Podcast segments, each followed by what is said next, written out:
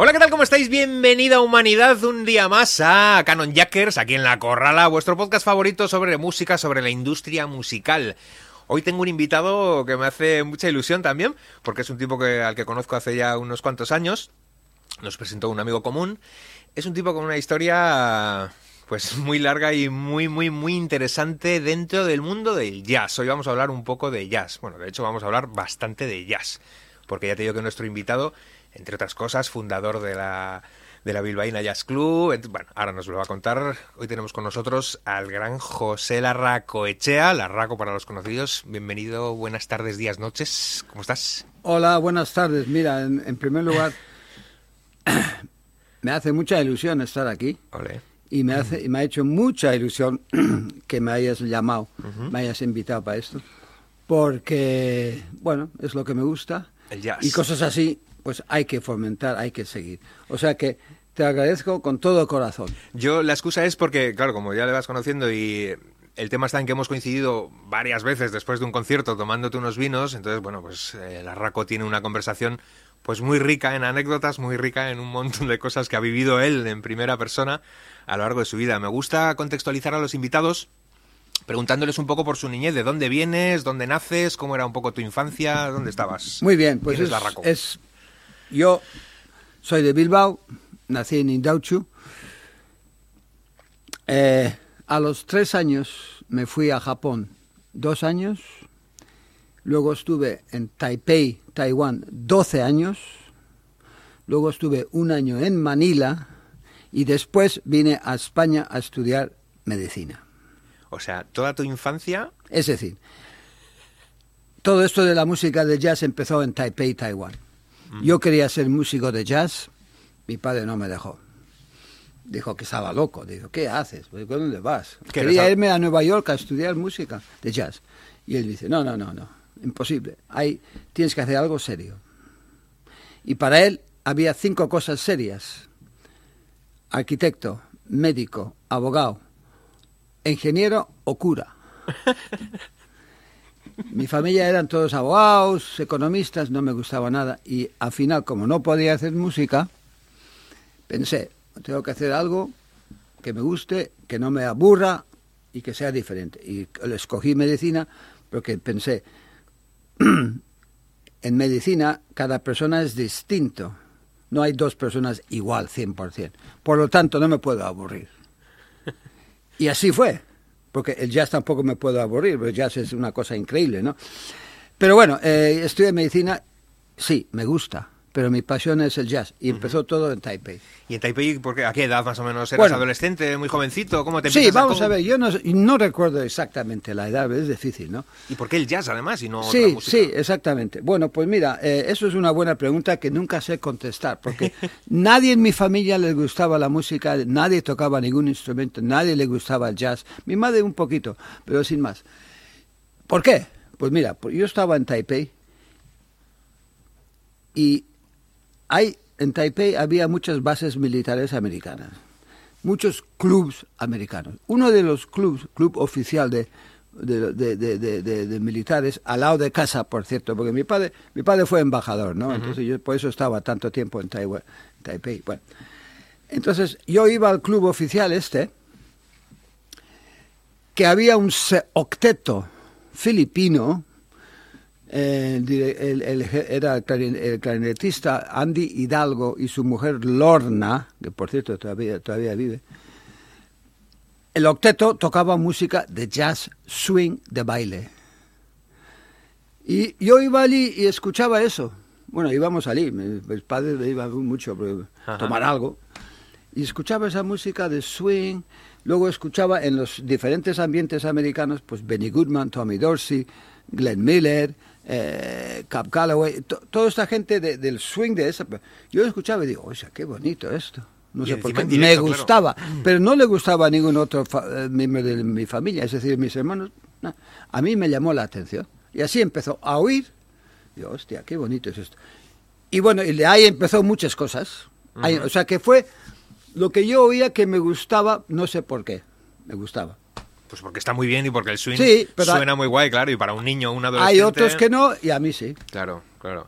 Y em, ¿Algún disco que recuerdes de aquella...? Sí, sí, sí, vamos a ver. ¿Teníais yo discos en casa? te voy a- hombre, yo música. tengo LPs, más de 1500 Puh. LPs. Algunos tienen 60 años, que compré en Taiwán. Uno de ellos, por cierto, el octeto Andy Hidalgo te- tenían varios discos. Y uno de ellos era pequeño, formato pequeño, o sea, no grande, ¿no?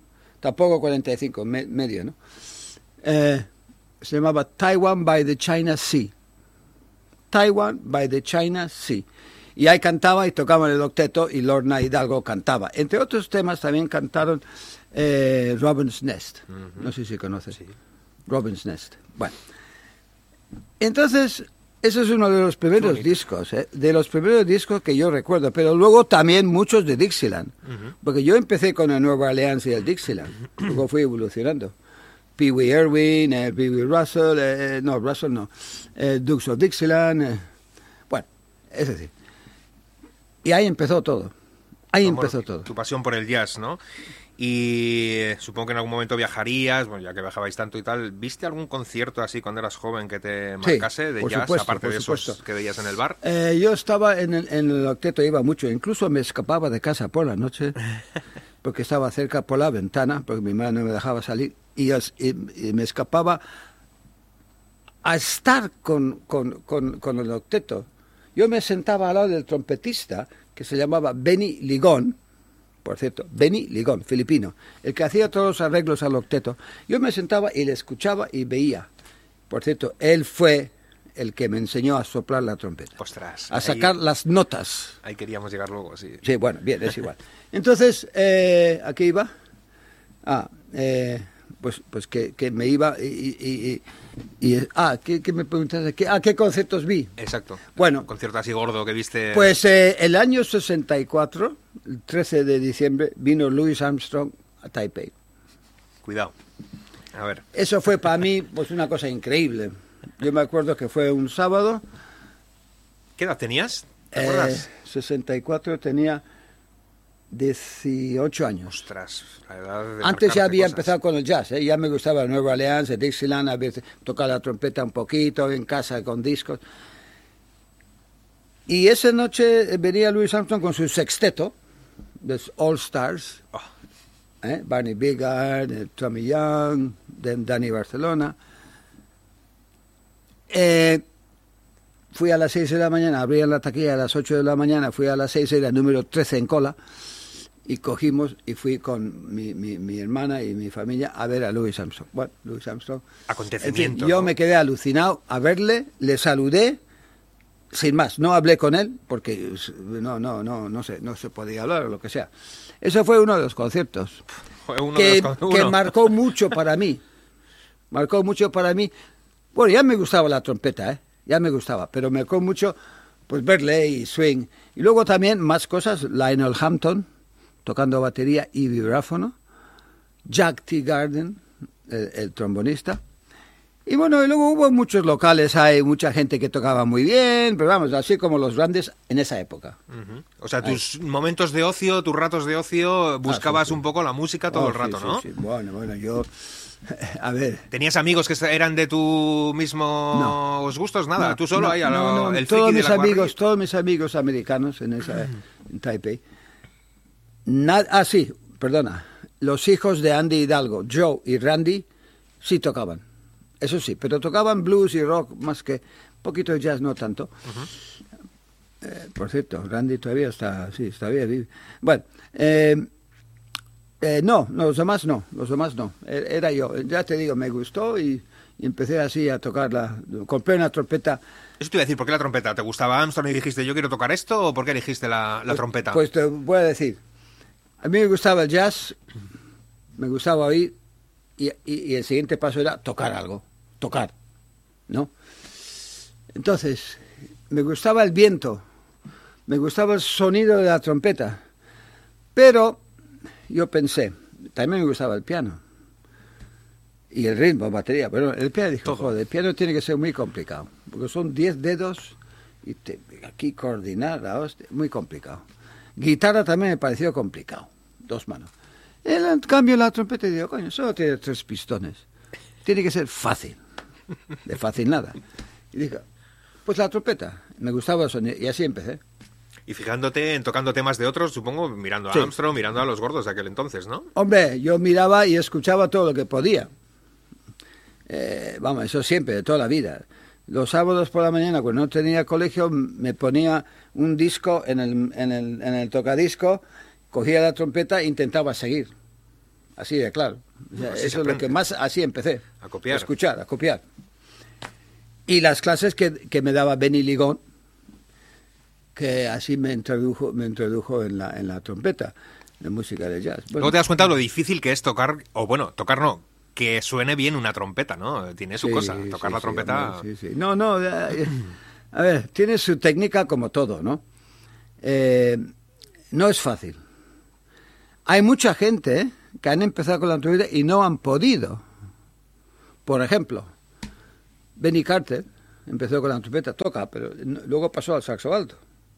Hombre, te puedo decir gente que empezó y luego no, no pudo seguir por razones. Por ejemplo, Jorge Rossi, el batería, era trompetista al principio y no pudo seguir. Porque es un instrumento que exige mucho, es muy Sí, exigente, a ver, ¿no? es, es una cuestión de técnica, de embocadura y diafragma, aire. Eh, no sé qué decirte. Tienes que tener unas, unas, una disposición eh, en la, en la embocadura para tocar, sacar sonido, como, como todo, como el trombón y como, como el saxo. Pero sí es de los más, de- yo creo que es difícil porque requiere mucha técnica de embocadura. Así como el, el saxo tiene nueve llaves y, bueno, pues pongas un llave y... de- esto aquí en, en la trompeta con tres pistones tienes que hacer doce notas. Y la varias intensidad del octavas. aire que salga- Entonces tienes que saber funcionar bien la embocadura, sin más. O sea, es una técnica, sin más. La clave. Sí. Bueno, y hablando un poquito de Armstrong, antes de llegar un poco más a la época más moderna, Sí, bueno, ya sabemos, es un poco ídolo para todos los que nos gusta el jazz o que hemos descubierto el jazz, eh, Armstrong y los inicios de- del- del género, ¿no? Que es donde nace todo aquello, Nueva Orleans. ¿Has estado, has viajado hasta allí después para Nueva investigar Orleans un poco en aquello? cuatro veces. Cuatro. Dos antes de la Katrina, el, el tifón, el, el- el huracán, y dos después. Bueno, alucinante. Yo ¿Cómo es estado- viajar a Nueva Orleans? ¿Eh? ¿Cómo es viajar a Nueva Orleans como turista Oh. de jazz, por ejemplo? ¿Qué podemos hacer? Bueno, vamos a ver. eh, yo, la primera vez que fui, año ochenta y tantos, eh, antes de la Katrina, pues fui a... eh, yo, yo todos los años viajaba a Estados Unidos por razones médicas, es decir, congresos médicos. Todo Estados Unidos, todo, todos los años. Y la primera vez que fui a Nueva Orleans fue por eso. Entonces, bueno, pues, ¿qué, qué quieres que te diga? El ambiente de Nueva Orleans en el French Quarters era alucinante, jazz por todos lados En la calle, en todos los lados, sitios... en la calle, bares, todos lados. todo. Eh, estaba Dixieland, por supuesto, Nueva Orleans, blues. No, pues pues, pues una, una maravilla hablando con la gente. Y así, después de la Katrina cambió, ¿eh? Cambió. la- mucha gente se fueron, hubo muchos líos. El jazz se fue a, otro, a otra sección de Nueva Orleans que se llama Fisherman's Quarter.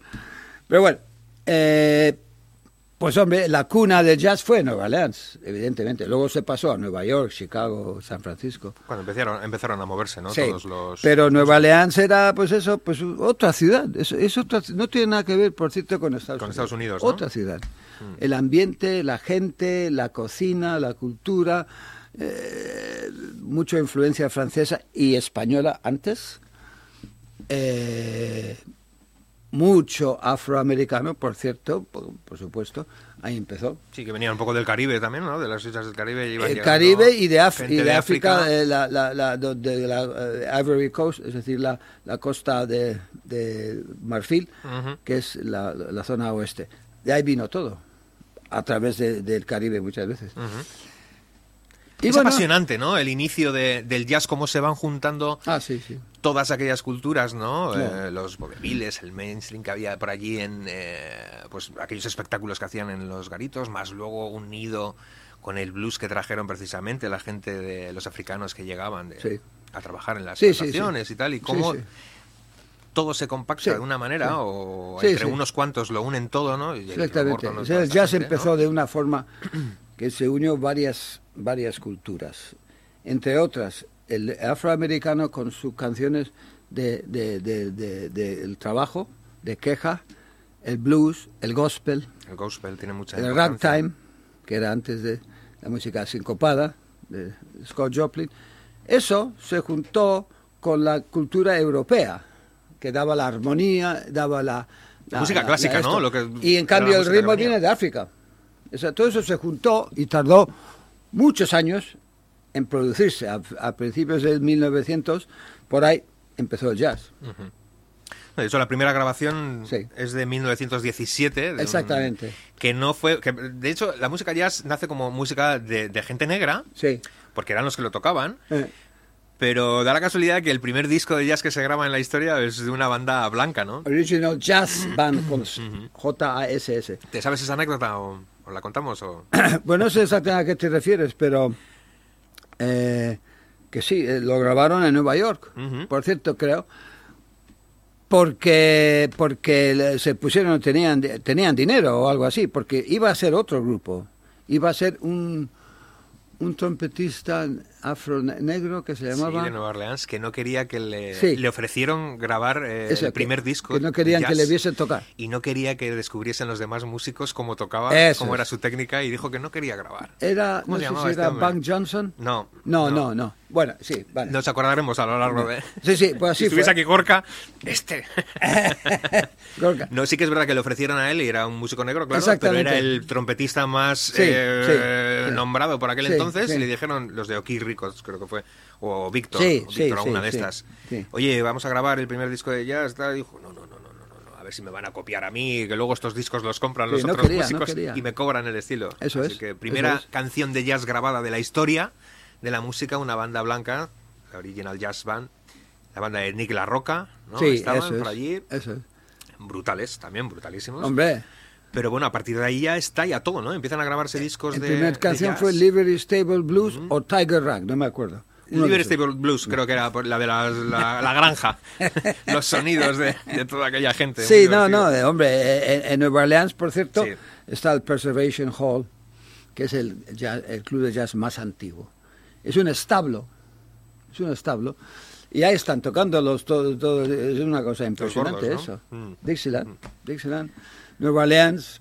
Ya es tradicional. A mí me gusta mucho, yo por eso tenía ilusión de hacer este, esta charla contigo, porque bueno, yo llego al mundo del jazz ya en plan en serio, pues conociendo a un amigo común, ¿no? A Gorka, Gorka Carralero, que es un trompetista de aquí, que es un, eh, fucking crack, es, le va mucho el jazz clásico, de hecho, bueno, tocamos en Crazy Jazz juntos, y eh, él fue un poco el que me metió en el mundillo del jazz, y yo me enganché por el, por el, por el principio, dijimos, a ver, montamos un, un proyecto muy chulo ah. eh, de un músico de jazz, de un trompetista de jazz que se llamaba Jabo Smith, ¿te acuerdas? Aquel proyecto que montamos, bueno, pues para eso pues, necesitamos un proyecto de un, periodo de, investigación pues que nos llevó pues, casi dos años conseguir no solamente el sonido, que Gorka ya sabes cómo es también para estas cosas del sonido, que busca la trompeta uh. exacta, buscando precisamente después del huracán en Nueva Orleans, buscando cornetas que se hubiesen quedado por allí, buscando por eBay cosas antiguas para restaurarlas y que sonase a eso mismo.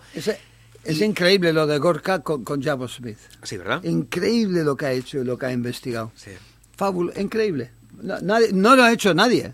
En España, desde luego, por supuesto. Cuando y en el mundo de los pocos. Cuando me lo comentó, eh, yo le conocí a Gorka cuando tenían, tenían otra bandita de, de jazz tradicional, se llamaban Ol Bilbao, y ya estaba. Y yo era un género, el del jazz tradicional, de esos que tienes ahí en el buffer almacenado diciendo, ya lo escucharé, ya lo escucharé porque me gusta mucho, ya a ver si tengo un día tiempo y me pongo a escucharlo a tope. Y fue Gorka la excusa para meterme y bucear un poco en el género. Y buceando allí fue donde encontramos a, a Smith, que era un músico perdido, que era un músico que, bueno, dejó de tocar incluso 40 años estuvo sin tocar hasta que le volvieron a rescatar en los 80. Y era una historia, me di cuenta que el jazz, sobre todo el jazz tradicional, tiene un montón de anécdotas muy ricas, ¿no? Que, hacen un poco grande el, género. Bueno, y hablando ya un poco ya del jazz, cuando te vienes para España, sí. Eh, ¿cómo...? Pero claro, tú eres uno de los fundadores de la Bilbaína Jazz Club. Cuéntanos un poquillo cómo fue aquello. ¿Por qué te da por montar algo...? Vamos a ver, yo cuando vine a España, en el año 66... ¿Conociste a Pío ahí o...? ¿Eh? ¿Conociste a Pío ahí cuando llegaste año o antes? 66 llegué el 13 de julio a España. El año 65 empezó el Festival de San Sebastián. Ese año 66 no fui a San Sebastián, pero año 67 hasta ahora he ido siempre cincuenta y tantos años. Bueno, eh, en los últimos años no he ido siempre. Bien, entonces yo seguía con mi jazz, claro, seguía escuchando la trompeta, tocando un poco. Luego estudié algo. Y conocí, entre otros, a Pío Lindegar y a Cifu, Juan Claudio Cifuentes, por supuesto, en Madrid. Bien, eh, con Pío hice muy buenos amigos, era un hombre que le gustaba el jazz, y empezamos a hablar de cosas y empezamos a intentar, en tres ocasiones falladas, club de jazz. Uno de ellos era, mm, bueno, no era club jazz exactamente, eh, la Casa Loco, en la Plaza Zabalburu. Ahí venía Tete Montoliu, venía Lou Bennett, venía Benny Waters, venía un montón de gente. ¿Qué nivel? Sí. Casa del Loco, pero era un sitio. Y luego, sí, sí. Y luego hicimos otro sitio en el, en el eh, Plaza de Requibar, La Bohème. Mm, me acuerdo del bar. Ahí tocaba la, eh, Aitor Lande, eh, esto, Mendieta, piano, tipo Moog. Ahora ya no toca. Otro sitio que intentamos fue el Pox Polo, en Deusto. Un club de jazz, un sitio de jazz en vivo que también fue al carajo. No había nada de eso por aquel entonces en Bilbao, no había ningún garito de jazz así, de, y menos en directo, claro. O sea, Casa del Loco esto que duró poco. Y luego hicimos en el Intermezzo en las Arenas, ahora se llama El Comercio. Ahora, por cierto, ahí está Radio, ahí está Radio Vinilo, está, Radio Vinilo ahí. Mm. Bueno, pues el Intermezzo, todos los lunes había jazz. Todos los lunes, ¿eh? Y ahí conocí a Ana Bejerano, que vino a, a cantar, Santi Ibarreche, Javier Urrejola, su hermano eh, otro Urrejola, una serie de personas. Todos los lunes había jazz. Y ahí tocábamos y cantábamos. Eso duró unos años. Y luego empinó la Bilbaina Jazz Club, que fue el último, y todavía sigue. Eso fue un día que me llama Pío. Eh, no, bueno, yo con Pío iba mucho a su casa. Un sábado lluvioso de febrero, frío. Voy a verle a Pío, pues hacemos, a ver discos, escuchar, una serie de cosas. Tenía un programa de radio, por cierto, Pío tenía un programa de radio, radio en varios radios, mm. Bilbao Popular, Euskadi. 50 años, ininterrumpido. Más que Cifu, ¿eh? Cifu cuando murió de cuarenta y tantos años. Pues bueno, y fui a su casa y estaba Tirso Barbier, que era el hijo del aquel entonces presidente de la Bilbaina. Su padre era presidente. Y me dice, Pío, habemos Club de Jazz de Bilbao. Oh. Digo, ¿qué dice? Sí, sí, sí, mira, aquí está Tirso, no sé qué, pum, pum. Y empezamos a hacer jazz todos los miércoles, en principio todos los miércoles, en la bodega de la Bilbaina, gracias a Tirso. Luego estaba Iñaki Estigarraga, eh, Eduardo y yo y tal. O sea, condicionasteis ahí un, sótano para... El, primero era el miércoles, luego fue el jueves y sigue siendo jueves. Después de 31 años sigo, cambió de sitio. Bueno, pues ahí empezó todo. Ahí empezó la Bilbaina Jazz Club. O sea, por, una pasión de amigos de decir, yo quiero tener conciertos aquí de mi cuantos amigos. Había más gente, ¿eh? ¿eh? Este, ¿cómo se llama? Un bajista que murió, no me acuerdo. Bueno, eh, había...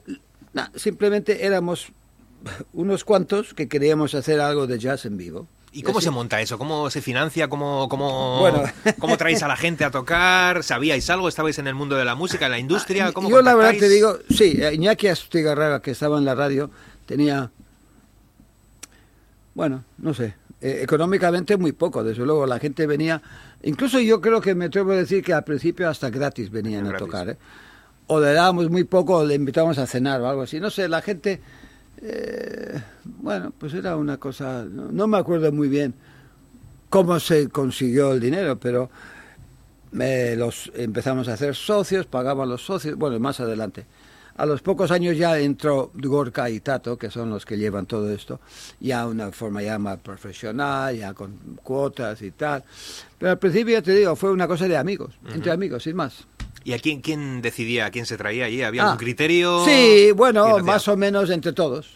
No, no, entre todos. Oye, ¿quién está por aquí? Pues está Víctor de Diego, Juan de Diego, está Carlos Bel... Ah, por cierto, el, primer concierto de la Bilbaina, que fue el 17 de abril, miércoles del año 80 y 91, sí, tocó un grupo que se llama, dirigido por Mario Clavel, ¿Sabes quién es? No. El flautista, de profesor de flauta de la escuela de, de Andrés Isasi, Mm. ¿vale?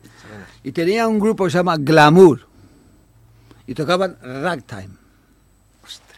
Eso fue el primer grupo. Ahí inauguró la Bilbaína Jazz Club. Ostras. Luego Santi Ibarreche venía, Víctor de Diego, Juan de Diego, Carlos Velasco, que yo creo que también. ¿Por qué ese primer concierto con Ragtime? Eh, Pues no ¿Estaba sé, pensado también o porque no sé, cuadró no sé, así o no por empezar por, el principio? No sé, no, no, no, no sé por qué. Eh, Mario se ofreció, tal, el grupo que tenía. eh, muy bien el grupo, ¿eh? La gente que tenía y, y se ofreció a inaugurar, sin más. Yo no sé siquiera si se cobró, mira. Tengo que hablar con él, por cierto. Y desde ahí han pasado por allí, por la Bilbaína Bueno, Jazz Club, ah, pues mucha, Bilbaína mucha gente y sigue pasando de mucho nivel, ¿no? gente de, de lo mejor de España, de lo mejor de Europa, incluso de Estados Unidos. ¿Cómo lo hacíais? Igual si en el festival en verano venía alguno, hacíais ahí el contacto y que se No, en a la no hay. O... En verano no hay. Julio, agosto, Cero. septiembre no hay. Cero. No, no, no, no hay. O sea, No, no. durante el año. Era ahora y luego ya, pues a veces contactos, a veces asociaciones, grupos, tal, no sé qué. Bueno, eso ya fue evolucionando. ¿Alguno que te hiciese especial ilusión traer eh, por aquella época? Hombre. El, mejor concierto que has visto tú en la Bilbaína y en esa es- sótano... Es muy difícil decir Sí. el mejor. Pero te puedo decir, Uno de renombre que dijese... por ejemplo, "Hostia". Wallace Ronnie vino. George Garzone vino. Eh, Joe Magnanelli, trompeta, vino. Jim Rotondi, eh, Taylor Stratford, eh, Scott Hamilton. mm, eh, el pianista. Esa gente gorda. Gente fabuloso. eh, ah, Kirk, Kirk Wi- Wilson Winkel. ¿Sabes quién es? ¿No? El, guitarrista famoso, Kurt, Kurt Winkel. Un guitarrista muy moderno. Vino. Eh, no, te puedo, mucha, muchísima gente, mucha gente, pero también de España, ¿eh? Sí, hombre, al final Jorge tantos años, Rossi, todas las eh, semanas... eh, Chacón, Iñaki Salvador, eh, Chris Case. ¿Cómo estaba el panorama aquí en Bilbao en cuanto a jazz por aquella época? ¿Había bandas? ¿Se tocaba? ¿No se tocaba? Yo, la verdad es que en esa época, que yo sepa, no, no había nada casi. Vamos, que yo de jazz no, a principios del año 90 por ahí, pues no, no, no había nada. O sea, gente que tocaban, eh, estudiaban, tal, y venían a tocar a la Bilbaína, pues, sin más. Sí, No. porque para ganarse un poco la vida en el jazz... Ah, no, eso por aquí... no, no, no. Eh, ganarse la vida con el jazz, nadie. Excepto una persona que se dedicaba solo al jazz, que era Tete Montoliu. Nadie. Todos los demás eran profesores, daban clases o tenían otro trabajo y tocaban. No, no, no. En España, digo, ¿eh?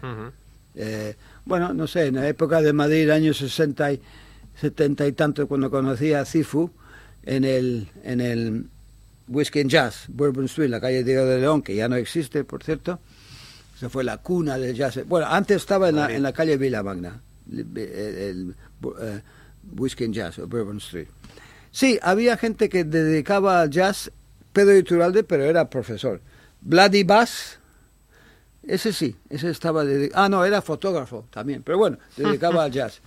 Eh, Joe Moro, otro trompetista tipo Louis Armstrong. Juan Carlos Calderón, ahí empezó, de joven. Eh, no sé, quiero decir, muy difícil vivir el jazz, Sí. evidentemente, muy difícil. En España ni, ni te cuento. Ya, bueno, claro, aquí siempre ha sido un poco denostado.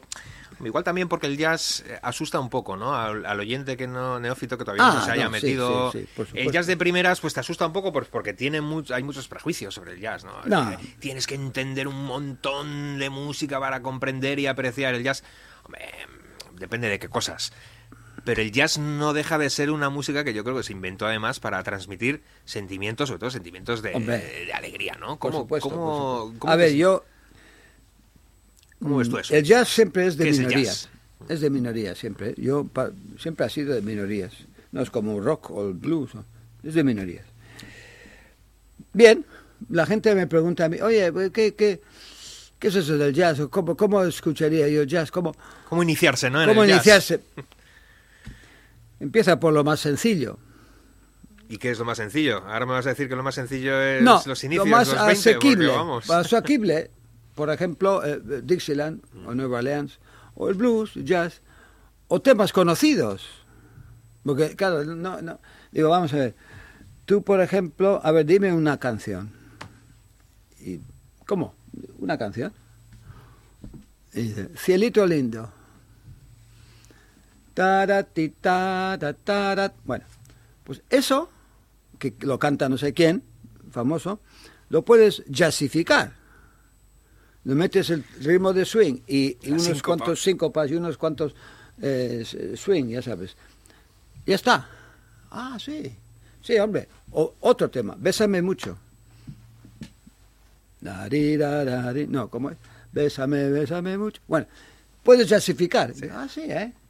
Y luego eso, improvisas sobre eso. oh, eso es muy complicado. No, no, sencillo, sencillo.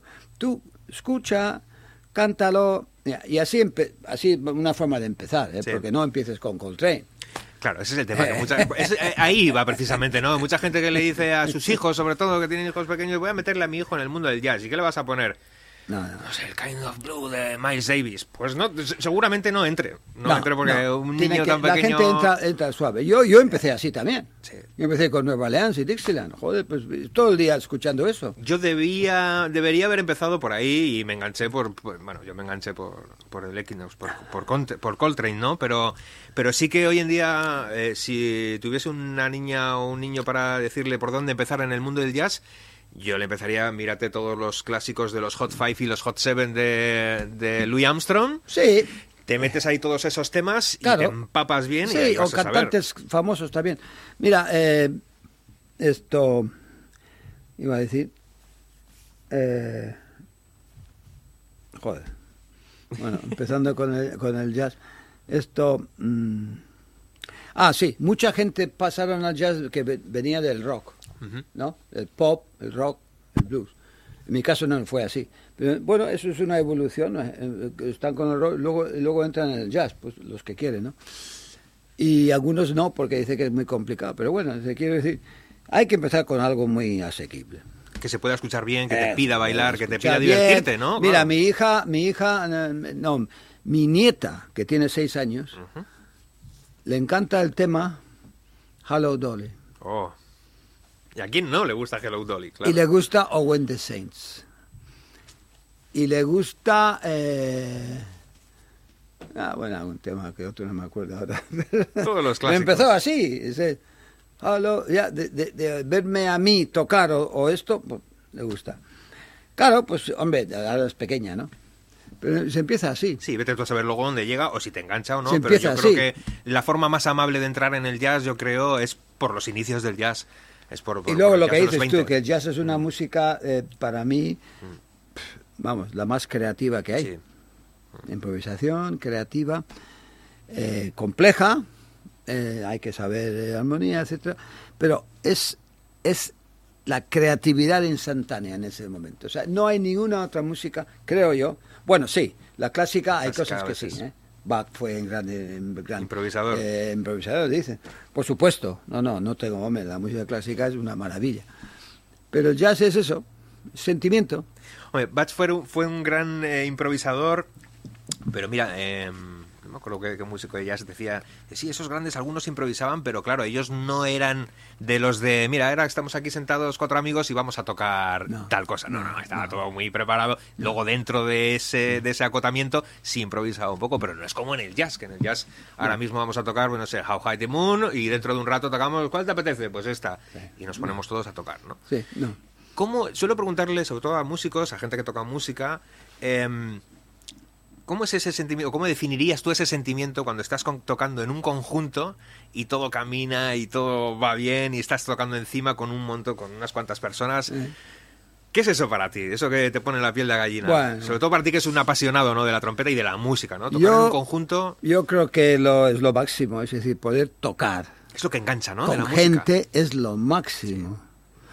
Yo me acuerdo, en Taipei no, no tenía ningún grupo. Eh, tocaba en casa y luego con mi profesor un poquito y tal.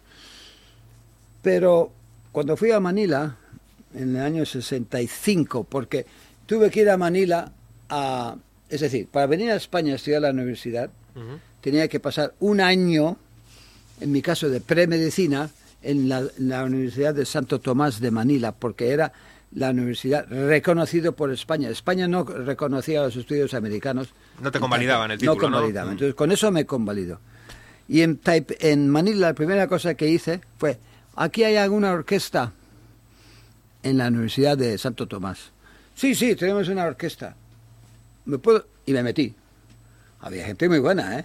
Pero había orquesta. Eso, o sea, hay tocar con gente es lo más bonito para Es mí. increíble. Lo más bonito. Lo que sea, ¿eh? Pero Lo si que tocas, sea. tocas con gente es... Hay que tocar. Lo que sea. No, eso me encanta. Y de hecho, siempre he tenido algún grupo. Ahora estoy en mi, con mi grupo, estoy en combo, estoy en clase de improvisación, estoy en dos big bands. Todo lo que sea tocar, Ahí se apunta Narraco. Ahí se apunta, claro que sí. Tocar todo lo que sea música. tocar es una maravilla. Escuchar a los demás, estar con los demás y tocar. Sí. ¿No? Sí, hombre. es Bueno, que tú ya lo sabes. Yo ya te digo, yo lo, me- lo mejor de la música que tiene, además de escucharla y disfrutar con música que descubres muchas veces, o un concierto que vas y flipas con un concierto, yo creo que lo más, lo más, lo que más engancha al- en el mundo de la música es tener la oportunidad de tocar Ah, sí. con alguien alrededor y que suene algo. Sí, sí. Y si ya encima tienes público delante que disfruta con ello, eso, eso es, eso es. Yo he conocido muy poca gente, por decir, yo creo que uno o dos. Todos los grandes aficionados al jazz han tocado en, a un instrumento en alguna vez en su vida. Sifu tocaba la batería, Pío Lédega tocaba la guitarra, por decir alguien. Pero hay unos cuantos que no, ¿eh? Yo, por ejemplo, Vicente Mensua, no sé si conoces. ¿No? Bueno, Vicente Mensua es otra, otra historia, podría hablar de él mucho. Vive en Gerona, es arquitecto, tiene 77 años, gran crítico de jazz, escribía en la revista Cuadernos del Jazz. Sí. Nunca ha tocado un instrumento, pero es un gran aficionado a la música jazz, pero bueno, alucinante, como yo, o más. Bueno, más no sé. ¿No lo ha probado porque no ha querido? no, Es sí, nunca lo probado. Y luego otro chico, Eduardo, uno de los fundadores de la bodega de la Bilbaína, tampoco ha tocado nunca nada, pero es un gran aficionado. Pero normalmente sí llama a tocar algo. ¿eh? En algún momento de tu vida has tocado. O, sigues, yo como yo que sigo, pero yo no concibo mi vida sin el jazz, ni concibo mi vida sin tocar. ¿Tú, música que consumes solo jazz? ¿Escuchas algún otro tipo de No, música? ¿No te vas? Realmente, realmente, vamos, casi 100% escucho jazz. Pero sí escucho clásica de vez en cuando y me gusta mucho la, la bossa nova, la samba, la música brasileña, eh, pop rock, blues. Pop rock no tanto, la verdad, sinceramente no. No podemos ver a José Larracochea en un concierto de David Bisbal complicado. Ni pensar. Igual. Normalmente esa gente suele llevar a musicazos. Aunque ¿eh? me gusta mucho, hay gente, me gusta mucho, a ver, María Dolores Pradera, Alberto Cortés, eh, por supuesto, gente como Sting, como eh, Bruce Springsteen, eh, eso sí, hombre, son maravillosos, Beatles también, por supuesto. Música Pero- nueva ahora ni te pregunto, claro. Cosas que se hagan ahora fuera No. del jazz. No, Cero, ¿no? Ni- No estoy muy al tanto, no, la verdad. ¿Cómo está, por cierto, en España? ¿Cómo, ¿Cómo va el tema del jazz? ¿Qué zonas se mueve más? Pues yo creo que un poco, Ah. sobre todo en el jazz tradicional, más en la zona de Cataluña y así. Sí, ¿verdad? bueno, siempre, siempre Barcelona y Madrid, Sí, ¿no? ¿no? Es lo que más ha habido, pero cuidado, ¿eh? aquí en Bilbao estamos eh, haciendo cosas que muchos de fuera envidian. Muchos. La Bilbaína Jazz Club es una cosa increíble. Luego, eh, eh, lo que en verano, los conciertos de Guggenheim, en la terraza. Durante el año también fuera los, los lo que se llama las, eh, conciertos en marzo, febrero, marzo, abril, en los diferentes pueblos que están haciendo Gorka. Todos Gorka y Tato están haciendo mucho. Bilbao, bueno, es más, la Bilbao Jazz Club es el, el club más antiguo de, de club de, de asociación de conciertos en toda España. Sí, ¿eh? Sí, sí, no, no hay ningún club como este. Antes estaba el Perdido, que estaba en Valencia, hay otro por ahí en Galicia, está Mira Jazz, pero tanto tiempo como nosotros, nadie. Nadie. Que es importante, claro. Es decir, socios, asociación, ¿eh? no estoy hablando de cosas privadas como el Jamboree de Barcelona bueno. o, la, o, O el Casa. Fuster no, de- no, no, asociación. Eso no hay. O sea, sois muy responsables de todo el jazz que se ha vivido te por quiero aquí, decir que eso es una cosa muy importante. Y la gente lo sabe, en Europa y en España. Garitos donde ver jazz bueno por Ah. aquí, ya no solo en Euskadi, sino en el resto también pues, de España. En- Aquí en sé. Bilbao dices. Por ejemplo, en Bilbao y otros dos o tres en Madrid y Barcelona, Ah. por ejemplo. ¿Dónde iríamos? Pues en Bilbao, hombre, aparte de la bilbaína, esporádicamente nacen, aparte del festival, ¿eh?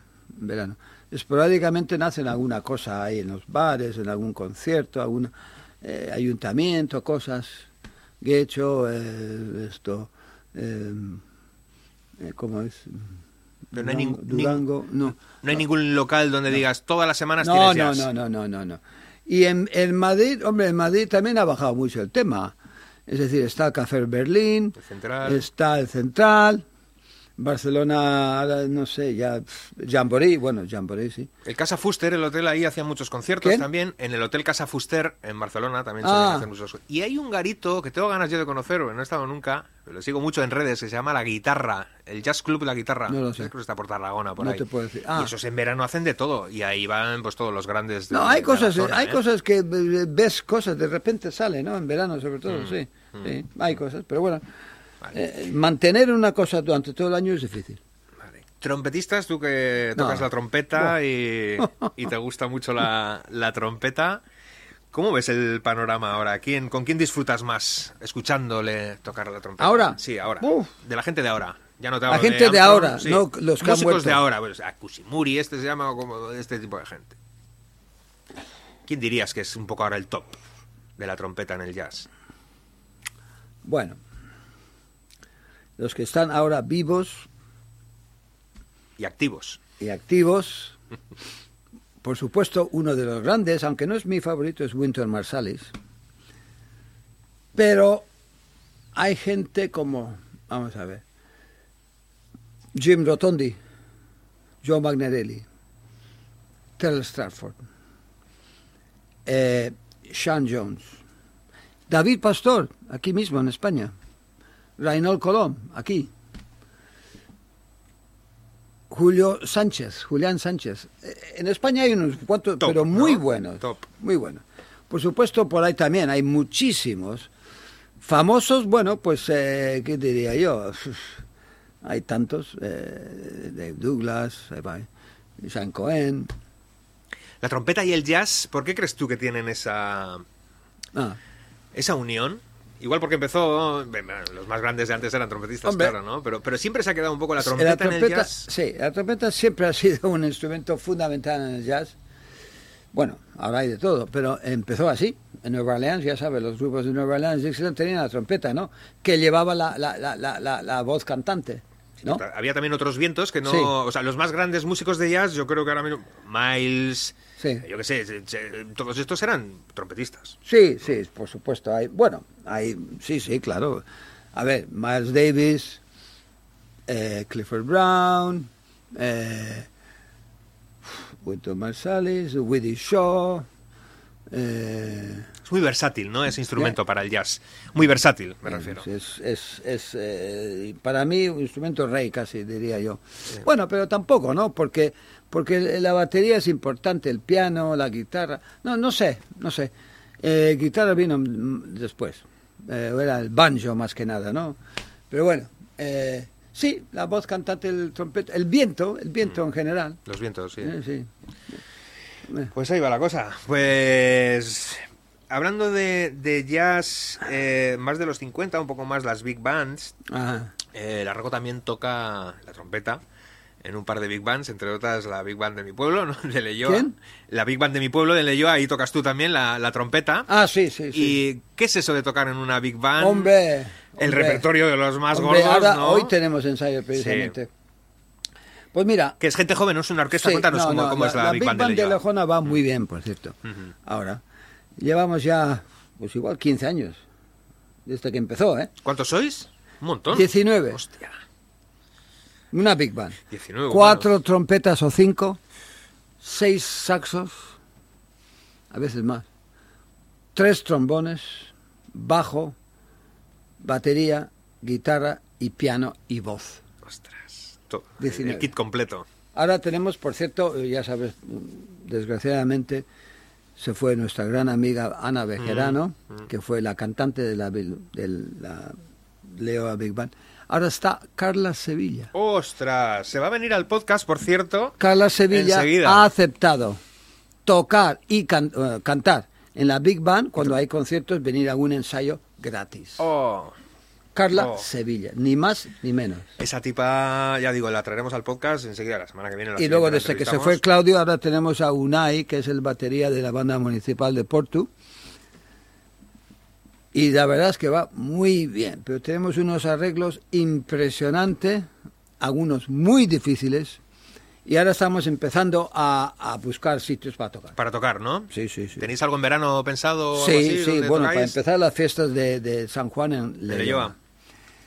No, pero estamos buscando más sitios. Por ejemplo, habla de culturas, ayuntamientos, Bermeo, no sé. estamos, estamos en ello. Lo que pasa, ¿quién mueve un proyecto así? Porque al final mover 19 músicos para tocar en sitios, pues hombre, es muy guay, es súper chulo tocar en una big band y montar una big band es la leche, pero claro, ¿cómo mueves luego un proyecto si, si no tienes detrás pues un- no es fácil. Claro. No es fácil. Estamos mm, haciendo todo nosotros. Ahora vamos a hacer un vídeo con gente de, de, de este, de Tío Pete. Mm. Vamos Estuvo a hacer- aquí José Lastra, el Sí, técnico. vamos a hacer un... Bueno, es la, la hija de, de Zúñiga. Digo, de, de Zubiaga. Carlos Zubiaga, Sí. es la que lleva todo. Sí, sí.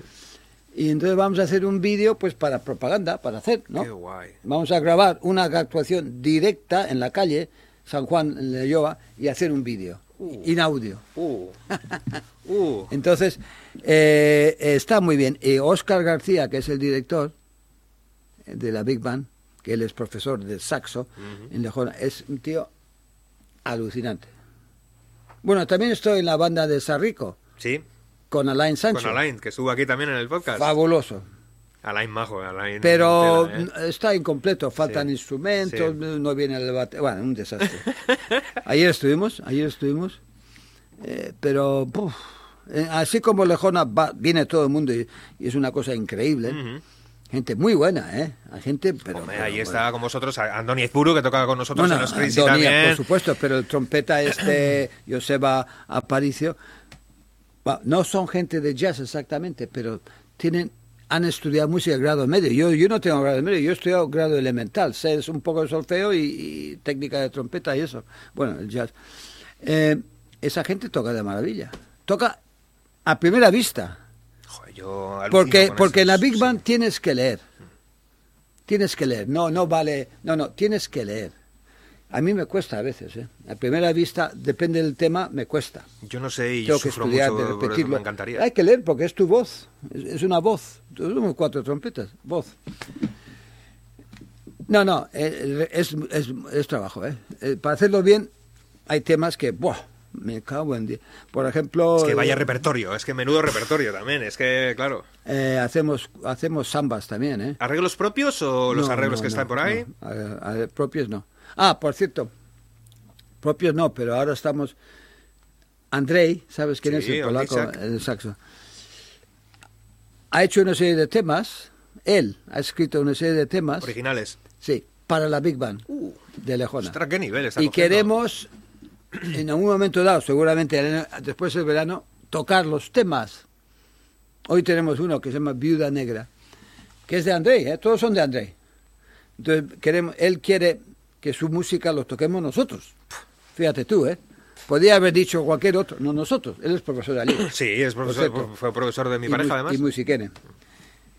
Y queremos, vamos, vamos a, a tocar temas de Andrei. Ostras, qué nivel, qué nivel. ¿Y eso este verano va a ser? No, no, no, ah, seguramente más después, no, eso, eh, porque hemos parado con la pandemia, ahora, ahora estamos otra vez, y André quiere venir a dirigirnos y no sé qué, y no sé cuánto. Ah, pues eso puede ser buena. Ya te- tenía pensado también, está en la lista para llamarle a André. André, un día y bueno, ya puede aquí. ahora está con, con, con, con, eh, está tratamiento, quimioterapia. Mm. No, pero vamos, está dentro, eh, bien. Bueno, total, que Eh, sí, sí, es un hombre muy interesante. Sí, la verdad es que tiene mucha Muy es- interesante. Y es un top tocado. Yo lo conozco, hombre, Toca la leche. Toca de mejores de Europa. ¿eh? Sí, ¿eh? Está muy de considerado. ¿no, Andrés? ¿Eh? Está muy considerado, ¿no? Fuera, como. Bueno, bueno, más, más top. que en España. Sí. Y a, a mí siempre me dice, tienes que practicar, practicar. Y cuando dice eso, él practica todos los días ocho horas por lo menos. Hostia. Por lo menos. Una vez me dijo, notas largas. Una nota. No le gustaba. Y estuvo horas y días con esa nota hasta que le salió como él quisiera. El tema de Coltrane, Moment's Notice, los primeros ocho compases, tuvo dos o tres meses con los ocho compases tocando en todos los tonos. La improvisación y el melodía. Cosas así. Él es así. Es que ese, ese tipo de gente, ese tipo de instrumentistas, de músicos, tienen que ser así. Yo todos los que he conocido han sido gente así, gente súper obsesiva con cualquier cosa y buscando la perfección siempre, buscando el, el Demasiado. A mí me parece brutal. O sea, me parece una exageración. Porque sufren. Yo creo porque sufren Sí. al, al no al- en el proceso. No, yo les porque veo a algunos que lo hacen, cómo lo hacen. Y veo que sufren un montón a la, a la hora de ese proceso, cuando lo guay está en disfrutarlo. Además, ¿no? él En- tiene oído absoluto. Mm, joder, encima, bueno, Entonces, cuando va a una cosa y oye mal, tiene le que molesta, salir. No aguanta. Claro. Ni te muy, cuento. muy elitista el mundo de- del jazz, sobre todo, pues bueno, gente muy No, exigente gente- a la hora de escuchar. eh, No, yo, yo creo que lo más importante de la música en general y en jazz, hay que, hay que disfrutar. Disfrutar, Hay que sí. divertirse y hay que sentirlo. A veces, oye, que si toco un acorde esto, luego eh, la tensión, la alterada, no sé qué, no sé cuá. Bien, vale, eso es te- teoría. Pero tú sientes y toca. Siente y toca. Muchas veces yo cuando toco y improviso no, no sé ni qué en tono estoy, nada, de qué hago. Lo, cosas que tengo aquí metido, porque claro, hay que escuchar mucho. Intentas hacerlo, lo que pasa es que a veces no me sale porque no tengo la técnica como debo de tener. Pero, claro, hay que estudiar, no, no, eso sí, ¿eh? Pero aparte de estudiar luego, a la hora de improvisar, por ejemplo, en un tema de jazz, pues, Sí, pa, sí, pa, sí. pa, claro, luego si no tienes la técnica para conseguir eso que tienes Tienes que saber las es lo que me aco- pasa a mí, que yo tienes digo, que joder, me saber los acordes, la armonía y las escalas para poder. Una forma de, de improvisar es eh, siguiendo los acordes, ¿no? Y otra forma de improvisar es variaciones sobre la melodía, que igual es más fácil, ¿no? Eh, eh, Yo sé, summertime,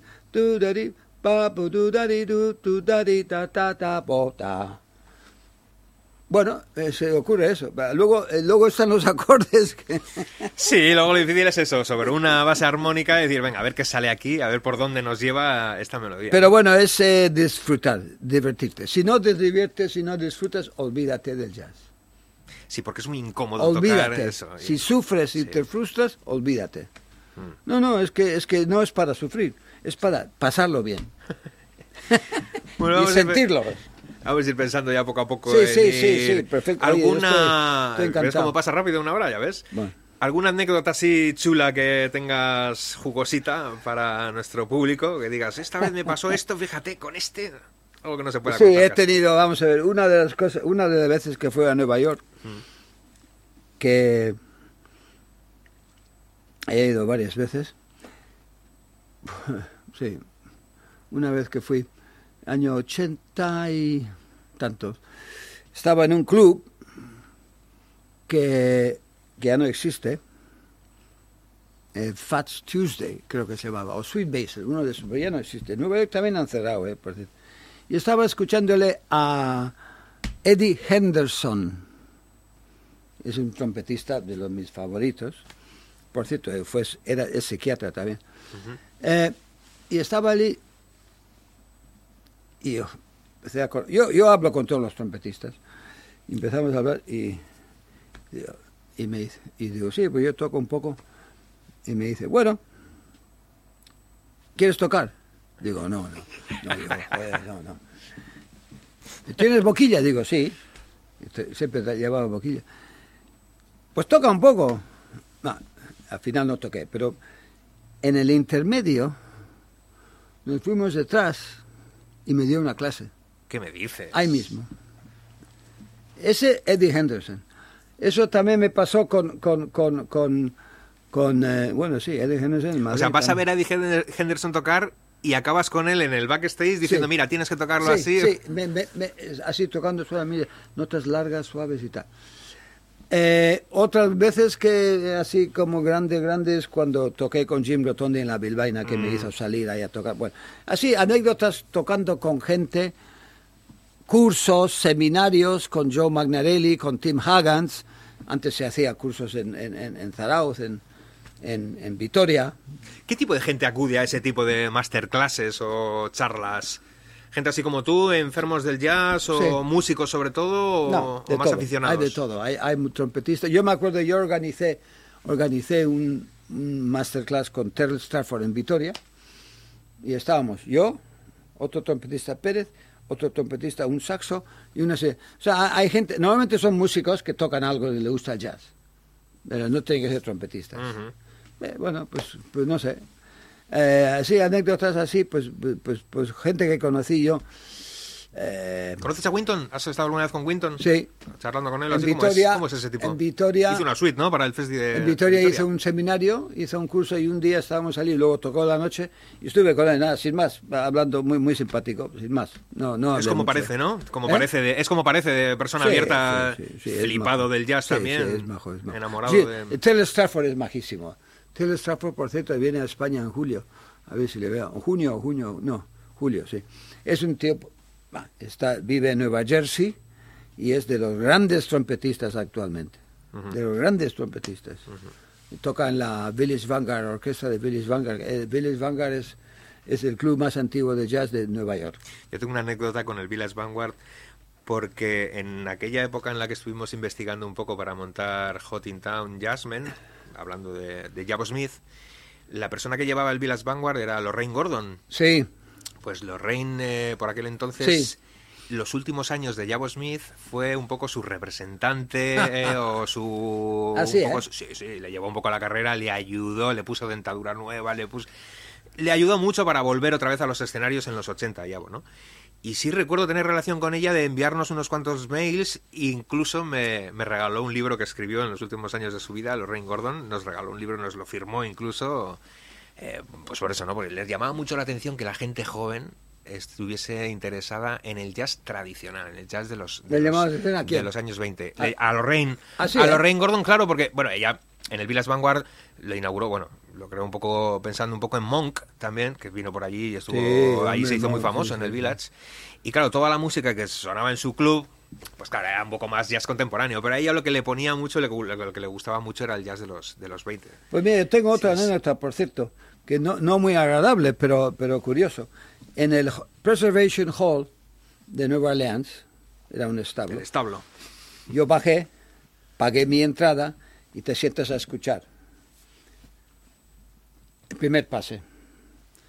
Y entonces, después del primer pase, estaba, pedí una copa y la dueña, no me acuerdo cómo se llama, dijo, hay que salir. Digo, no, no, oye, yo me quiero quedar a ver el segundo pase. Si hace falta, pago otra copa. No, no, no, tienes que salir y volver a entrar. Joder. Un Cristo monté. Luego no sé qué pasó. Al final, al final, no sé si me dejaron estar pagando o no sé. La cuestión es que yo me quedé. Pero no, para no- irse de allí. pero no me podía, no, no, no, tenías que salir y volver a entrar. Había unas colas tremendas. Pues un Sí, Cristo, claro, es un garito mítico ahí, claro. un, un Cristo, no, no, pero son, a ver, parece mentira que tienes que hacer eso. Joder, pues si estás, si hay sitio te quedas, pagas otra copa y ya está. A mí no me echa nadie, y menos No, del no, no, fue, fue horrible, fue, me acuerdo, sí, sí. Y nada, lo demás, pues ya te digo, Viviendo del jazz, viviendo esto hay que, con el jazz. hay que, luego yo estoy sorprendido, mm, el jazz va creciendo más, cada vez más. ¿Tú crees? Sí, ¿eh? Sí, sí. Y no solamente va creciendo, gente joven, hay cada vez más gente joven, no mucho, pero hay gente joven que, se, que toca jazz, que se dedica a jazz, que le gusta el jazz. Cada vez más. ¿Alguno para aconsejaros a los que os interese un poco el jazz y sobre todo el jazz de ahora, contemporáneo, qué se está moviendo ahora? ¿Algún talento joven de aquí, de, de la zona, de la Ah, zona de la zona. norteña? Bueno, Vamos a ver. Hay mucha Eh, gente, hay mucha gente. Contrabajistas, pues, vamos a- Fran Serrano. Sí, ejemplo, sí, no, ahí. vamos a ver. Hay, sí, hay una cosa. Eh, las escuelas de jazz, sobre todo en Pamplona y en Musiquene, grado superior estamos hablando, Sí, sí, cosa, por cierto, es otro tema muy complejo. No hay grado medio y grado elemental de jazz, cosa que yo intenté hacer algo de eso y nah, es muy O todo o difícil. nada. Es muy difícil. Pero bueno, de gente de Musiquene, gente de Pamplona, gente joven. Está saliendo gente buenísima, Mm. pero buenísima. Y eso ahí está. Ahí, ahí- ahí está la gente joven. Montando cositas. Sí, sí. Pues eh, Andy, As- Andoni, Andoni, Andoni eh, este chico, ¿cómo se llama? Eh, ah, José, Johan Ander, chico, amigo. ¿Sabes quién es? Sí, sí. Eh, Alex Alonso a la batería, este... eh, bueno, Fran, el mismo Fran que no, no, no, antes de él Fran, exactamente. Ander, el batería. eh, mm, bueno, no. Y el otro día en Aiguireche vino un trompetista de, de Pamplona, ¿cómo se llama? No me acuerdo. Arbaiz, no sé qué. Mm. No, gente alucinante. Y cada vez mejor. El futuro del jazz, ¿no? A eso El les veremos en los, en los próximos festivales. Por ¿no? cierto, de años. eso de la escuela, yo un día eh, quería hacer eso. Fui a- a- al Conservatorio de Sarrico, hablé con la con el exdirector Pedro Guayar y dije, oye, mira, es- sería interesante hacer una escuela de jazz grado medio. Uh, y hablé con y habló con hablé con la, la directora que es una señora vieja carca y le dije oye pero esto esto se podía hacer me dice sí bueno bueno no sé muy fa no pero claro ya tenemos aquí profesores digo ya pero hace falta gente que sepa el jazz no eso es muy fácil cojo el profesor de clarinete de clásico le reciclo un año y ya está Y montamos un musiquene aquí, ¿no? Digo, ¿cómo? No volví a hablar más. No, a ver, eh, eh, hay- el claustro es muy cerrado. No quieren cosas nuevas, porque les quita protagonismo, no quieren. Pero falta eso, ¿eh? Falta escuelas, escuelas Un poco de iniciativa medio. y... Sí, ¿no? Falta, falta. Igual incluso en las, bueno, las escuelas de música... Pues también se, se enseña jazz en las escuelas de música. ¿Qué tipo de jazz? eh, Bueno, eh, cada vez más, por ejemplo, no, bueno, jazz exacto. A ver, Andrés y Sassi, hay combos. ¿No? Hay combos. Agrupación musical, bueno, algo se enseña. Hay. Miguel da clases de improvisación, de jazz, Miguel Salvador. Pero de Eh, historia de jazz, del jazz de los 20, por ejemplo... No, A mí me ha dicho Gorka alguna vez que eh, en Musiquene, por ejemplo, no dan jazz de los No. 20, ¿o sí? Algo No, que- sí, creo, ¿no? creo, creo que no dan mucho, no, no, no. Están más con la eh, época Davis, eh, más Davis, Coltrane. Eh, no, no, la verdad es que no, no. En ese, creo que no. Da un poco de- no, no rabia, ¿no? Pero dices, pero ¿cómo Sí, sí, posible? O sea, pero si los Tendría fundamentos haber- del jazz sí, están ahí, tendría ¿no? que haber de todo, sí, sí, no, que va, que va. Nada. Como un estudiante de jazz que sale recién de Musiquene o de ahí, no, no está Bueno, súper bueno, empapado de quién bueno, es, no sé, por supuesto, Armstrong eso o es- eso o yo qué sé. Eso es otra cosa que pasa. Yo hablo con los músicos jóvenes, no todos, pero algunos no saben lo que es Duke Ellington, ni Count Basie, ni Benny claro. Goodman, ni les interesa. Eso, bah, yo... En cambio otros, como te puedo decir, Marcos Alcines o David Juárez, una serie de personas que, que saben lo que es el jazz desde el principio. Y se nota. Hombre, que se nota, ¿cómo Se no se va a notar? ¿Cómo no se va a Se notar? nota, ¿eh? Louis Armstrong siempre decía, yo, Se los nota. inicios de, para mí fueron fundamentales y fueron vitales, ya no solo con la trompeta, sino cuando era un niño, Eh. Louis Armstrong empezó a, a cantar, empezó cantando con otros dos o tres Ah, amigos sí, sí. en las calles de Nueva Orleans haciendo a capela, haciendo melodías a capela y, y practicando, empezó, armonizando claro, las melodías. Claro, cuando la trompeta tenía una imaginación y tenía No, no, una tenía un oído. terrible, ¿no? Eh, Joe Magnarelli, el trompeta famoso de Nueva York, que le conozco mucho, dijo, mira, para estudiar jazz tienes Louis Armstrong y Parker. Con eso cubres todo. Todo. Y luego, aparte de estudiar Bach, Stravinsky, Ravel y los modernos. Pero Louis Armstrong, Parker. Trompeta Louis Armstrong. Nada Parker, más. saxofón. Dice, no hago otra cosa, porque Louis Armstrong en- introdujo la trompeta, el jazz, muchas cosas muy adelantadas por su época. Y luego Parker viene lo otro, que Coltrane, toda esa gente es de Parker. O sea, eh, quiero decir, no. Y así fue. Sí, porque Parker al final también empezó muy... muy pues, ¿Eh? Parker empezó al final sus primeros discos de Parker, ¿de cuántos eran? ¿De los 30, de los 40? Eh, sí. Por ahí andaría. Treinta y tantos. Bueno, él, él empezaba, él le gustaba mucho John Hodges. El, el- saxofonista de Duke Ellington fue su gran Diría inspiración. que él se crió con esa música, con la música de los 20, claro. Luego también hizo lo que hizo, ¿no? y luego Pero empezó con Dizzy Gillespie, etcétera.